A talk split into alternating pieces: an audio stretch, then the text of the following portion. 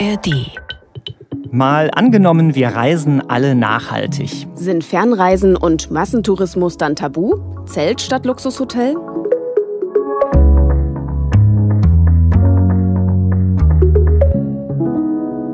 Hallo, ich bin Markus Ambale. Und ich heiße Vera Wolfskämpf. Wir arbeiten beide hier im ARD Hauptstadtstudio und sagen herzlich willkommen zu einer neuen Folge von Mal angenommen, dem Zukunftspodcast der Tagesschau. Wir schauen uns ja hier immer ein Gedankenexperiment an und heute mal, wie Urlaub nachhaltig funktionieren kann. Das passt ja vielleicht ganz gut. Der erste Sommer ganz ohne Corona-Regeln mhm. für uns alle. Und vielleicht habt ihr ja auch was geplant oder seid gerade schon unterwegs. Ja, Urlaub. Da will man sich ja eigentlich mal gar keine Gedanken machen und es so richtig schön haben. Aber mhm. trotzdem hat unser Urlaub ja Konsequenzen. Also zum Beispiel für Umwelt und Klima, wenn ich nur ans Fliegen denke. Genau, und nachhaltig heißt, wenn man dann hinguckt, auch noch mehr, zum Beispiel sozial nachhaltig. Da geht es dann um faire Arbeitsbedingungen für die Menschen in den Ländern, wohin wir reisen. Und es geht auch um die Frage, ob die Menschen auch wirtschaftlich was davon haben. Wenn wir alle nachhaltig reisen, könnte sich die Tagesschau in der Zukunft vielleicht so anhören. In Frankfurt ist zum letzten Mal ein kerosinbetriebenes Flugzeug gelandet. Ab jetzt fliegen alle Maschinen mit Wasserstoff oder elektrisch und somit CO2-neutral.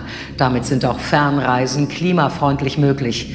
Bislang hatten Campingplätze im Inland und Ökohotels in Europa vom Trend zum nachhaltigen Reisen profitiert.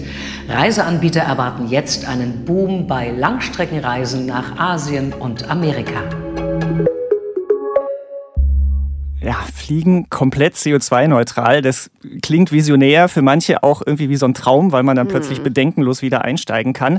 Gucken wir nachher drauf. Aber wie schon gesagt, beim Thema Nachhaltigkeit, da geht es ja noch um viel mehr. Ja, so reisen, dass weder Menschen noch Tiere noch Umwelt darunter leiden. Da kann man ja auch jetzt schon drauf achten. Und du hast zum Beispiel gefunden, Markus. Mhm, Anna und Yannick nämlich. Die beiden sind Anfang 30 und die sind gerade auf Weltreise. Ich folge denen schon eine ganze Weile bei Insta. Grün um die Welt heißt ihr Profil da. Und ich habe mit den beiden gesprochen und das sind gerade neun Stunden Zeitunterschied. Wir sind aktuell in Kanada. Wir sind seit mittlerweile zehn Monaten auf Weltreise und jetzt in dem, unserem neunten Land angekommen. Zehn Monate in neun Ländern. Also mhm. die können sich richtig Zeit nehmen, haben auch vorher ihre Wohnungen in Deutschland aufgelöst und sind jetzt richtig lange unterwegs und erfüllen sich da wirklich gerade so einen Traum. Ja, also im Vordergrund stand eigentlich erstmal die Weltreise und ja, wir haben uns dann so ein bisschen überlegt, wie passt das eigentlich zu unserem nachhaltigen Lebensstil zusammen? Denn wir haben in den letzten Jahren echt zu Hause super viel umgestellt und haben dann gedacht, naja, wenn wir jetzt die Weltreise machen, dann muss sie auch nachhaltig sein. Ja, schon verrückt so eine Weltreise, aber Wahrscheinlich werden die wenigsten von uns jemals auf Weltreise gehen und dann auch noch nachhaltig. Es ist schon ein spezielles Beispiel, ist uns auch klar. Und es ist ja auch so, dass nicht mal alle Menschen überhaupt sich normalen Urlaub leisten können. Ja. Es gibt eine aktuelle Umfrage, danach macht ein Drittel zum Beispiel dieses Jahr gar keine Urlaubsreise. Und das gilt allein für Deutschland. Genau, aber immerhin reisen mehr als 50 Millionen Deutsche im Jahr dann doch. Und vielleicht kann man sich auch von dieser Weltreise zumindest so ein paar Tipps für den eigenen Sommerurlaub abgucken. Können ja auch Kleinigkeiten sein, wie bei Anna und Yannick. Die haben nämlich so eine kleine Challenge laufen für sich. Also wir wissen nicht die Anzahl, aber wir wissen, dass sehr viele Plastikflaschen sein müssen, die wir schon gespart haben. Denn wir haben noch nicht eine einzige Plastikflasche in zehn Monaten gekauft, also eine Wasserflasche, Plastikwasserflasche. Wir füllen immer unsere eigenen Flaschen nach. Und es hat auch in Südostasien wunderbar funktioniert, auch wenn viele Leute sagen, es würde nicht gehen, doch es geht. Manche Freunde hatten sie nämlich gewarnt, da kriegt ihr doch verkeimtes Wasser und eine Lebensmittelvergiftung, wenn ihr Wasser nicht in Flaschen kauft. Nee, haben sie sich nicht geholt, haben sie erzählt. Sie haben dann doch immer irgendwo Trinkwasserspender gefunden, die safe sind, konnten sich auch im Netz informieren auf einer Karte, wo Trinkwasserspender stehen in bestimmten Aha, Ländern. Ja. Wusste ich vorher auch nicht, dass es das gibt. Und die beiden werden in unserer Folge noch ein bisschen mehr erzählen, wie das insgesamt so mit dem nachhaltigen Reisen bei ihnen klappt.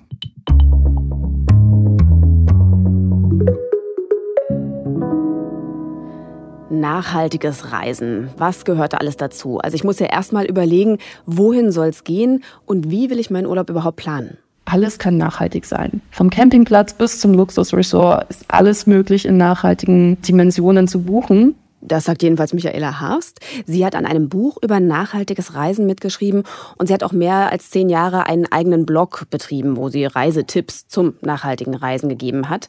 Beruflich hat sie viel mit Umweltschutz und Nachhaltigkeit zu tun. Also Campen oder Luxushotel, das geht alles nachhaltig? Na, es ist nur eine Frage, wie. Also wenn ich campen bin, aber meinen Müll überall liegen lasse mhm. oder mein Zelt im Naturschutzgebiet aufstelle, ist es natürlich auch nicht nachhaltig.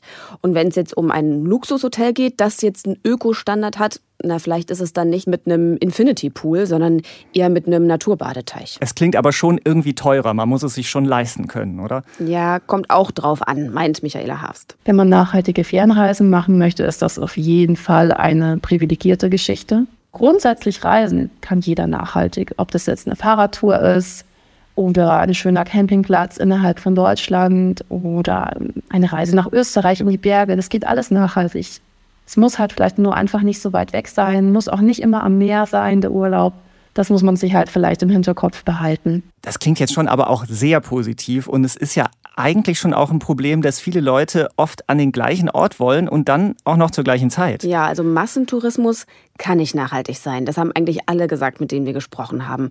Also das muss man dann schon bedenken, wenn man sein Urlaubsziel raussucht. Es gibt viele Städte, Regionen oder Hotspots, die man nicht mehr guten Gewissens empfehlen kann. Wenn da jetzt zum Beispiel Venedig, Mallorca oder auch der Alpsee auf der Bucketlist stehen, da kann man auch Off-Season hinreisen oder es einfach sein lassen und sich einen anderen schönen Ort suchen.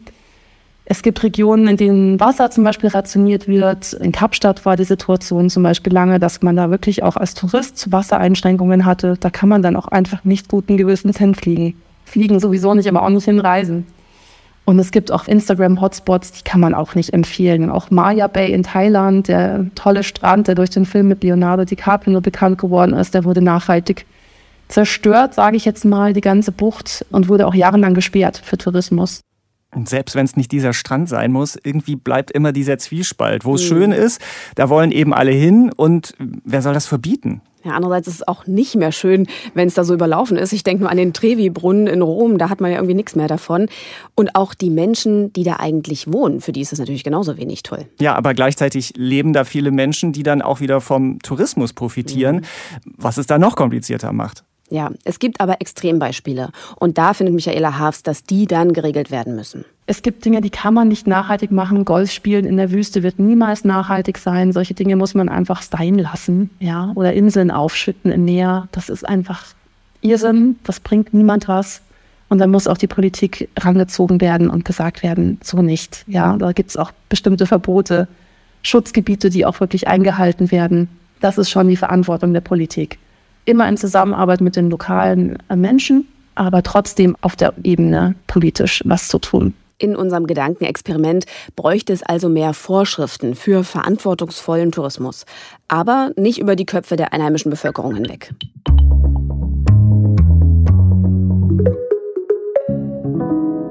Wenn wir alle nachhaltig reisen, wie in unserem Gedankenspiel, dann heißt das natürlich, dass wir dabei auf den Klimaschutz gucken sollten. Denn mindestens 5 Prozent der Treibhausgasemissionen weltweit entstehen durch den Tourismus. Und dieses Thema Klimaschutz, das beschäftigt auch Anna und Yannick, unsere beiden Weltreisenden. Bei der Auswahl der Länder ist es so, dass wir da schon ein bisschen eingeschränkter waren, vielleicht weil wir eben nicht so viel fliegen wollen oder möglichst auf Flüge verzichten wollen. Und dann können wir eben nicht in manche Länder, weil wir da eben ohne Flugzeug nicht hinkommen. Die beiden sind nämlich zu ihrem ersten Ziel in Asien geflogen, dann aber mehrere Monate gleich da geblieben. Und jetzt sind sie noch einmal von Asien nach Kanada geflogen. Also ganz ohne ging es von einem Kontinent zum nächsten dann doch nicht. Ja, obwohl es geht, aber es ist natürlich viel aufwendiger. Es gibt ja den Dokumentarfilm Weit. Also da ist ein Paar um die ganze Welt getrampt. Aber das war dann auch wirklich das Ziel und sie haben sich noch mehr Zeit genommen. Und das machen noch weniger Menschen wahrscheinlich. ja, auf jeden Fall war das Fliegen ja in unseren Zukunftsszenarien schon öfter Thema. Zuletzt in unserer Podcast-Folge zum Klimakonto. Und da haben wir mal ausgerechnet, mit nur einem Flug nach Japan hätte man schon seinen kompletten CO2-Ausstoß fürs ganze Jahr eigentlich überzogen. Und trotzdem wird ja noch viel geflogen. 40 Prozent der längeren Reisen machen die Deutschen per Flugzeug. Und es wäre natürlich einfach perfekt für die Nachhaltigkeit, wenn wir alle klimaneutral fliegen könnten. Ja, da wird ja viel geforscht ne? Mhm. an neuen Flugzeugen und Treibstoffen. Aber wie realistisch ist das? Es gibt Versuche mit Wasserstoff und mit künstlichem, klimaneutralem Kerosin. Und es gibt natürlich auch die Idee, Flugzeuge elektrisch fliegen zu lassen. Aber Stefan Gößling ist bei allem skeptisch. Er ist Professor für Tourismus an der Linné-Universität in Schweden und forscht dazu Nachhaltigkeit und Mobilität. Im Moment ist alles hypothetisch. Wir haben halt bei jeder Variante große Nachteile. Die Batterien sind im Moment zu schwer. Man kann nicht viele Menschen transportieren. Man müsste beim Wasserstoff eine ganz neue Infrastruktur bauen an den Flughäfen. Also jede Variante, die im Moment angedacht ist, ist problematisch. Bei den nachhaltigen nachhaltigen Brennstoffen haben wir zum Beispiel im Moment vor allen Dingen altes Öl, altes Speiseöl, das verbraucht wird und umgewandelt wird in Treibstoffe. Davon ist natürlich auch nur in bestimmter Menge überhaupt diese Ressource vorhanden. Also ich kann nur sagen, es gibt da im Moment viele Fragezeichen, welche Technologie sich wie durchsetzen wird, weil es eben diese ganzen Begrenzungen gibt im System. Im Moment sieht es nämlich so aus, dass das mit dem Elektroantrieb für Flugzeuge auch in Zukunft nur für kurze Strecken und für kleine Maschinen funktionieren kann. Und diese ganzen neuen Treibstoffe, die sind extrem teuer und können auch in den nötigen Mengen kaum hergestellt werden. Hm. Aber wir wollen ja in Deutschland bis 2045 klimaneutral sein. Was passiert denn dann mit dem ja, Fliegen? Die Luftfahrtbranche hat auch weltweit versprochen, dass sie das bis 2050 schaffen will, aber das klingt alles sehr ambitioniert, wenn man alles zusammennimmt, vielleicht einfach unrealistisch. Und so schnell wie der Klimawandel voranschreitet, müssen wir eigentlich heute anfangen, CO2-Emissionen runterzubringen. Also in unserem Szenario nachhaltiges Reisen bleibt Fliegen ein Problem. Mhm. Wie ist es denn mit dem Ausgleich für die negativen Effekte? Also es gibt es ja oft, wenn ich einen Flug buche, dann kann ich so ein Angebot nutzen, ich zahle eine bestimmte Summe und dann werden davon Bäume gepflanzt oder so. Ja, viele Fachleute sagen, Bäume pflanzen kann nicht so richtig viel bringen. Wo sollen die alle hin? Wie lange stehen die Bäume da, bevor sie gefällt werden? Also dann lieber nach einem Anbieter gucken, der als Kompensation irgendwie CO2 einspart oder direkt an eine Umweltorganisation spenden oder eine NGO, die auch in dem Reiseland speziell dann was verbessert. Einen Freifahrtschein gibt es jedenfalls nicht dafür. Also vielleicht müssen wir eher darauf achten, gleich mit der Bahn, mit dem Elektroauto besser unterwegs zu sein. Wenn man Zeit hat, wie Yannick und Anna, die auf Weltreise sind, dann kann man natürlich auch das Ganze zum Motto der Reise machen. Dann ist unser großer Plan, von Kanada bis Costa Rica mit öffentlichen Verkehrsmitteln zu reisen. Mit Stops an allen Unterwegsbahnhöfen, wie ich immer so schön sage. Also der Bummelzug bis nach Costa Rica. Ja, ich glaube, da entdecken die auch noch ein paar unbekannte Reiseziele und Überraschungen. Garantiert.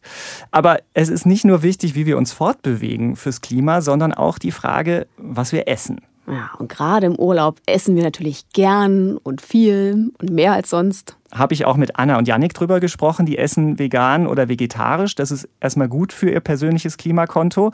Und sie sagen, das hat sogar in Japan geklappt, wo ja eigentlich ganz oft zumindest Fischsoße drin ist. Okay, die beiden reisen natürlich individuell. Also wenn ich an so einen All-Inclusive-Urlaub und ein großes Buffet denke, da ist ja das eine Problem, dass sich manche viel zu viel auf ihren Teller laden. Aber dann bleibt natürlich auch ganz viel übrig bei diesen Buffets, was dann weggeworfen wird. Da ist das Problem wahrscheinlich besonders groß. Aber Studien zeigen, dass dass wir alle im Urlaub gern mehr essen, ist halt so die Zeit, wo wir uns gern was gönnen. Und das hat auch Tourismusprofessor Stefan Gößling selbst mal erlebt. Ich war mal, habe in, in einem sehr nachhaltigen Hotel gearbeitet und war erstaunt, dass man morgens schon Schnitzel briet für die Gäste. Da käme man zu Hause vielleicht nicht unbedingt drauf, dass man das braucht. Aber wenn es angeboten wird, geht der ein oder andere natürlich hin und holt sich eins. Und wir haben da schon sehr hohe Werte, wie viel Fleisch und Meeresfrüchte verbraucht werden. Das ist mal für griechische Hotels umgerechnet. Das waren immer 400 Gramm pro Tag und Person. Das ist deutlich mehr, als man äh, zu Hause konsumieren würde, denke ich, könnten die meisten sofort bestätigen aus eigenen Erfahrungen. Ja, also morgens ein Schnitzel brauche ich jetzt vielleicht auch nicht.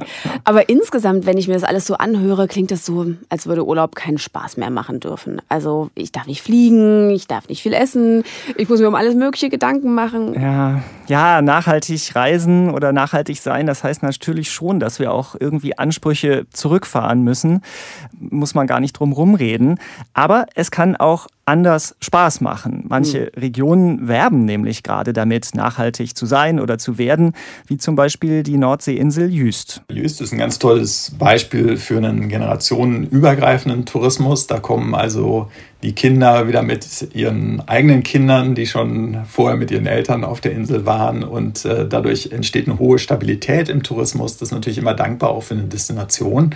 Und Jüst hat tatsächlich erkannt, schon seit vielen Jahren, wie wichtig es ist, dieses Thema Klimawandel ernst zu nehmen, weil man eben oben an der Küste auch ganz klar sieht, wie sich Landschaft verändert, wie bestimmte Wetterphänomene extremer werden, wie das auch die Insel beeinträchtigt wo die Folgen des Klimawandels direkt spürbar sind, da werden Menschen offenbar eher aktiv. Jüst will bis 2030 klimaneutral werden.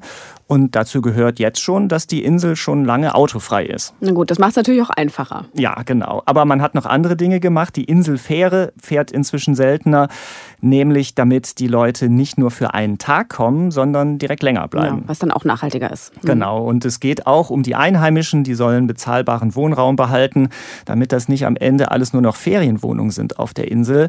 Und was das heißt, das kennt man ja aus großen Städten, Barcelona, San Francisco, Prag.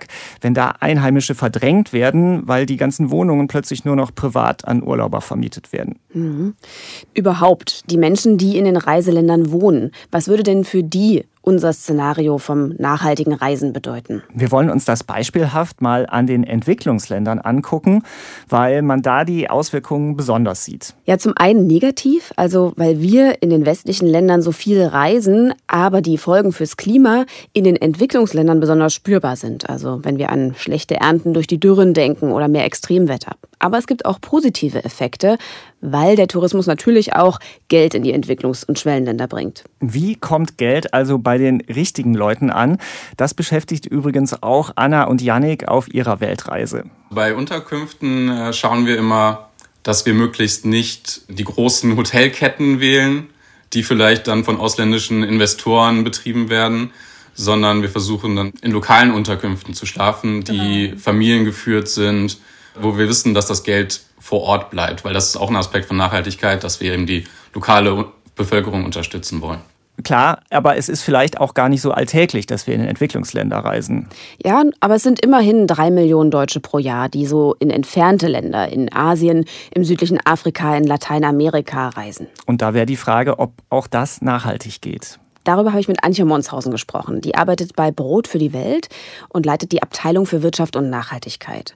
Und sie sagt eben, es ist wichtig, so wie Anna und Yannick das machen, die einheimische Wirtschaft zu unterstützen. Das heißt, in dem Moment, wo ich aus dem Hotel rausgehe, wo ich in Restaurants konsumiere, wo ich mir eine Tour selber buche, wo ich vielleicht auch einfach mal über den Markt schlendere und mich inspirieren lasse von dem, was mir in der Destination begegnet, ermögliche ich, dass meine wirtschaftlichen Ausgaben auf viel mehr Schultern lasten und äh, viel mehr in die Breite wirken. Von daher gerne die Restaurants in der zweiten Reihe besuchen, gerne dorthin gehen, wo auch die lokale Bevölkerung angeht. Also Geld in mehrere Hände bringen, könnte man sagen. Mhm. Tourismus gehört nämlich für jedes dritte Schwellen- und Entwicklungsland zu den Haupteinnahmequellen. Und natürlich entstehen so auch Arbeitsplätze, und zwar auch gerade für Frauen, was auch ein wichtiges Thema ist.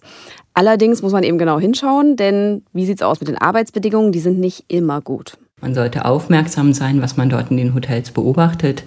Beispielsweise, wenn ähm, dieselben Personen eine Woche lang zum Frühstück, beim Abendessen, beim Check-in vor Ort sind, dann deutet das darauf hin, dass dort Arbeitsrechtsbestimmungen nicht eingehalten werden. Dort kann man natürlich den Reiseveranstalter auch darauf ansprechen und aufmerksam machen, dass das eine Beobachtung ist, die man macht. Antje Monshausen spricht nicht ohne Grund von dem Reiseveranstalter, denn 80 Prozent der Reisen in diese Länder sind eben Veranstalter geführt. Und da kann man auch schon, wenn man so eine Pauschalreise bucht, darauf achten, auf die Nachhaltigkeit, denn dafür gibt es diverse Zertifikate. Nur diese Zertifikate, diese Labels, woher weiß ich dann, was vertrauenswürdig ist? Ja, es gibt über 200 verschiedene Zertifikate. Also das ist schon, kann man schon schnell einen Überblick verlieren und weiß eben auch nicht, was dahinter steckt. Deswegen hat Brot für die Welt mit verschiedenen Organisationen mal überprüft, worauf bauen die auf diese Zertifikate. 24 empfehlen sie und dafür gibt es auch eine Webseite, den Tourismus Label Guide, findet man im Internet. Mhm. Aber wäre es nicht noch besser, statt so einer Pauschalreise dann gleich ganz individuell zu reisen und nicht in touristisch überlaufene Städte, sondern irgendwo ins Hinterland, in abgelegene Regionen? Ja, könnte man denken, aber in Entwicklungsländern empfiehlt sie das nicht unbedingt, sagt Antje Munshausen. Wenn man bedenkt, dass Reisende zum Beispiel fünfmal mehr Müll produzieren, als das die lokale Bevölkerung macht, und es gibt vor Ort kein vernünftiges Müllmanagementsystem, dann ist es natürlich gerade in den abgelegeneren Regionen richtet dieser Müll einen viel größeren Schaden an als an einem Ort, was über eine gute Infrastruktur für äh, die Mülltrennung, fürs Recycling etc. verfügt.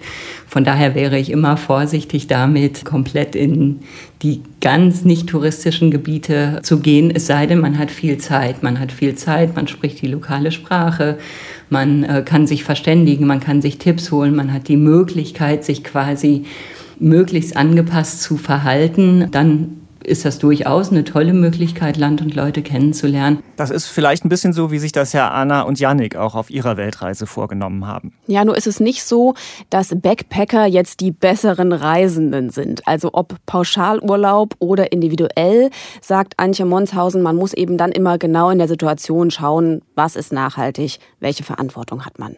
Und es kommt auch darauf an, dass wir den Respekt vor den Menschen, vor ihrer Kultur in den Reiseländern natürlich beachten. Das ist auch noch ein Punkt von Nachhaltigkeit. Ja, zum Beispiel, wenn man spirituelle Orte besucht, also sich einen Tempel anschaut oder eine religiöse Zeremonie. Da ist es vielleicht am besten, dass man sich einen lokalen Guide sucht. Der kann dann das auch besser erklären und vielleicht darauf achten, dass man sich da auch nicht falsch verhält. Ja, und Nachhaltigkeit, das umfasst so vieles und vielleicht überfordert das auch manchen, muss es aber nicht. Meinen jedenfalls Anna und Yannick. Wir sagen ja nicht mal, dass wir nachhaltig reisen, sondern nachhaltiger. Und wir sagen halt eben auch ganz klar, jeder Schritt zählt. Und wenn jeder von uns einen Schritt gehen würde und halt wenigstens bei sich selbst ein kleines bisschen anfangen würde, dann ist es halt schon super wichtig. Und damit ist auch schon viel getan. Kleine Schritte, das können sich tatsächlich auch relativ viele Leute vorstellen. Laut Umfragen sind viele offen dafür, nachhaltige Reiseangebote zu nehmen. Aber dann wirklich nur nachhaltig, ausschließlich nach diesem Kriterium zu reisen, das wollen dann nicht so viele. Wenn wir nur noch nachhaltig reisen, könnte das funktionieren. Im schlechtesten Fall macht Reisen nicht mehr so viel Spaß. Und wie soll man sich bei der ganzen aufwendigen Planung eigentlich entspannen? Wir sind sehr eingeschränkt, was die Ziele angeht. Für zwei Wochen Sommerurlaub in die Karibik fliegen, das geht nicht. Für viele könnte es zu teuer sein, sich ein schönes, aber nachhaltiges Hotel zu leisten. Und weil viele Orte die Zahl der Touris beschränken, kommen nur wenige Menschen in den Genuss, besondere Sehenswürdigkeiten oder Naturwunder zu erleben. Manche Länder verdienen so weniger Geld durch Tourismus. Und für den kulturellen Austausch und die Bildung ist das ein Verlust. Wenn wir alle nachhaltig reisen, dann könnte sich aber auch vieles zum Besseren entwickeln. Im besten Fall gibt es viel mehr Angebote für nachhaltigen Urlaub. Vom Campingplatz ganz in der Nähe bis zum Luxushotel, das wir mit der Bahn erreichen. Wir machen nur selten Fernreisen, aber die sind dann länger und intensiver. Wenn wir öfter in privaten Unterkünften wohnen, dann lernen wir Menschen und Kultur vor Ort noch besser kennen. Die Arbeitsbedingungen für Menschen in Reiseländern verbessern sich, weil Nachhaltigkeit zum Standard geworden ist. Und vielleicht gelingt es ja doch irgendwie, Flugzeuge zu bauen, die uns klimafreundlicher in den Urlaub bringen. Wenn ich das alles so höre, bin ich fast ein bisschen froh, dass ich nicht so reiselustig bin und eh eher so in der Nähe bleibe, nicht ja, so weit wegfahre. Bei mir ist das gerade mit dem Fliegen schon ein größeres Thema, muss ich zugeben. Also hast du trotzdem noch Fernweh nach dieser Folge? Mhm, definitiv. Wir nähern uns ja auch langsam der Sommerpause bei Mal angenommen. Und für unsere Bonusfolge dann im Sommer sammeln wir gerade Szenarien, die euch noch interessieren. Also welche Ideen für die Zukunft könnten wir vielleicht mal durchspielen? Schreibt uns gerne an mal. Und das Szenario klimafreundlich fliegen, über das wir gesprochen haben, das haben sich auch unsere Kollegen vom NDR-Podcast Mission Klima intensiv angeguckt. Die waren auch in so einer Pilotanlage, wo E-Kerosin, also CO2-neutraler Kraftstoff, hergestellt wird. Den Podcast Mission Klima gibt's wie uns von mal angenommen in der ARD Audiothek und überall, wo es Podcasts gibt. Das war's für heute von uns. Schön, dass ihr dabei wart. Macht's gut, bis bald und schönen Urlaub. Tschüss.